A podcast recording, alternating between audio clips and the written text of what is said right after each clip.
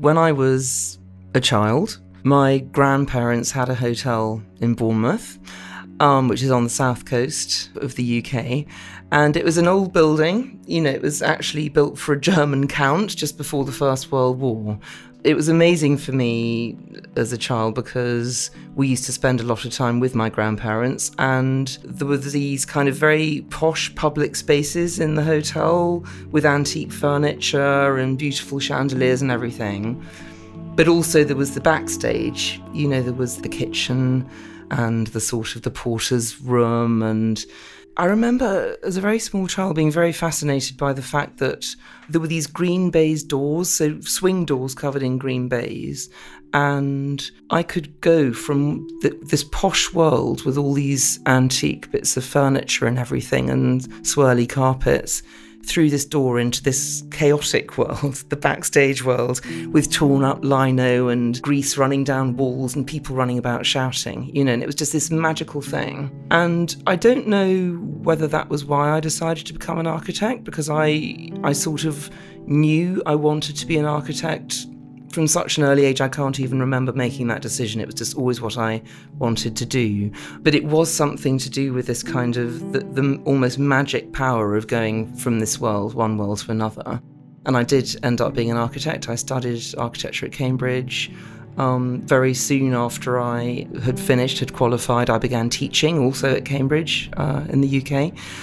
And at some point during this journey, I was doing what I'd always wanted to do. I began sensing this kind of lack. You know, that something was missing, something that really mattered to me about buildings was not necessarily, you know, sort of present in the discourse and so on. And when I began teaching, I just instinctively used to give my students projects that had food in them because, you know, for me, this was a way that it made it much easier for the students to imagine the kind of projects they were designing. You know, it made it less abstract for them because I guess it engaged more of their imaginative senses, something like that. And that worked very well for me. But at the same time, I remember this growing frustration that the you know, the discussion in architectural circles, particularly around cities. So it was always cities in a way that sort of interested me most in the in the architectural discipline. It was quite limited. It was just it was quite abstract. It's you know architects tend to talk about a lot about public space, but you know that's quite an abstract thing. Obviously, we talk a lot about buildings because that's kind of what we do. And it just seemed to me that something was missing. And I'm a Londoner, I was brought up in, in central London. So for me, the city was about a lot of things that actually architecture didn't address. I then went to Rome because I've always loved Rome, because Rome is a sort of, I guess, what an architect would call a palimpsest city. In other words, it has the kind of impressions in its very buildings of ordinary life being lived over thousands of years. And actually, it was ordinary life that interested me. So it really interested me that the, the, the so called mundane, everyday acts that people did uh, were precisely what they didn't value because they were ordinary and normal. So they were almost too big to see for them, you could say. So in Rome, I studied one part of the city over 2,000 years, just looking at how people lived their everyday lives. You know, so exactly where do they buy food? How do they cook? How do they have sex? You know, how do they die, if you like, those kinds of things. I was really, really fired up, but I still couldn't quite see how I could put all this stuff together. And actually, it turned out that um, I was then invited to go and teach at the London School of Economics on their cities program. It was the fir- it was the first year they'd set it up, and they invited me to set up to the design studio and run it, which was fantastic. And I was really excited because I, by that stage, I knew that what I wanted to do was to bring lots of different disciplines into architecture, into the urban discourse. So this was actually a course doing precisely that. So that was really exciting for me. And I remember going to that course and having an amazing time and learning a huge amount, but also being really frustrated still because there I had politicians and sociologists and housing experts and geographers all talking about the city, but still in their little little academic world. And by this time, I was almost exploding because I just felt there was something about, you know, my response to buildings, which is very emotional. There was something about what I felt about cities, which are just these extraordinary, dynamic places. But I couldn't quite find a way of of summing, you know, sort of bringing that to the surface and really finding the essence of what it was.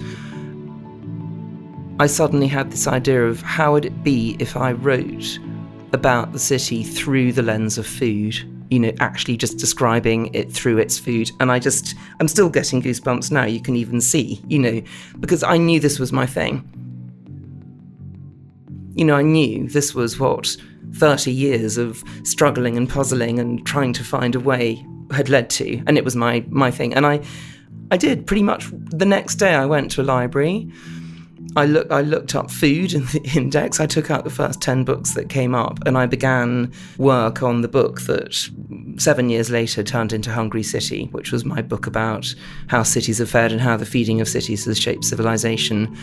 And you know, it, it, that moment, that single moment has changed my life completely. It's changed the way I think. It's I'm here talking to you now, you know, in the south of France it's just transformed my life and the way I see the world. And I, I, just, I'm so passionate about sharing this idea that food is actually what connects all of these silos together. It's what animates the city. It what makes it's what makes us what we are.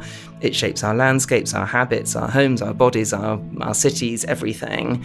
And it's the most powerful, incredible way not only of understanding how our world is connected and put together, but also of changing it for the better because we don't value food, and we need to value food because it's the most important thing in all our lives.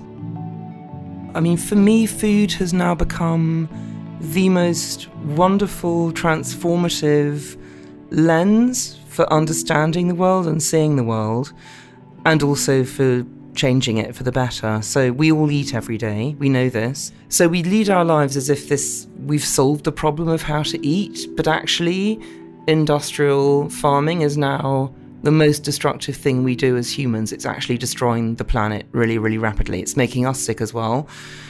So, for me, food shapes nice things about our lives. In other words, it shapes the way we socialize, the way we occupy public space. Uh, you know, the, and, and historically, of course, it's been absolutely fundamental to how we evolved as a species. I mean, you know, sharing food around the campfire was the basis of language, it was the basis of economy, it was the basis of politics. So it's a fantastically powerful thing that we don't see because it's too big to see. Um, so it shapes everything, as I say, from our bodies and our habits right through to our cities and landscapes. So if we do then learn to see the world through food, this is utterly transformative. Everything looks different, everything looks connected. And lots of things look really strange, like the fact that we don't value this thing that is demonstrably the most important thing in our lives.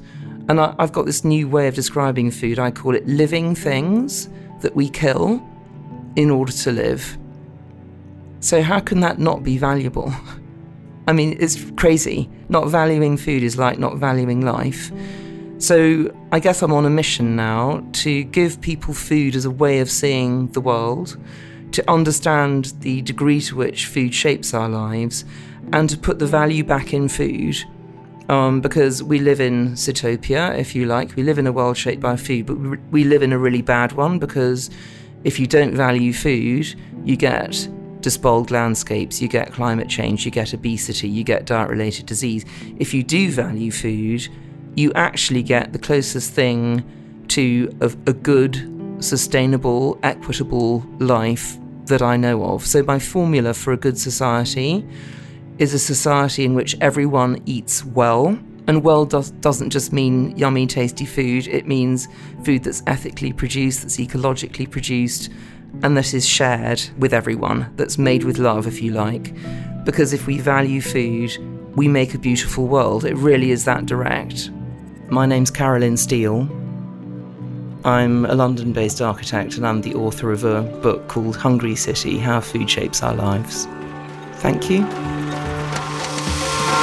The Explorers, Les Explorateurs, is recorded at the camp in the south of France. Check out thecamp.fr to learn more.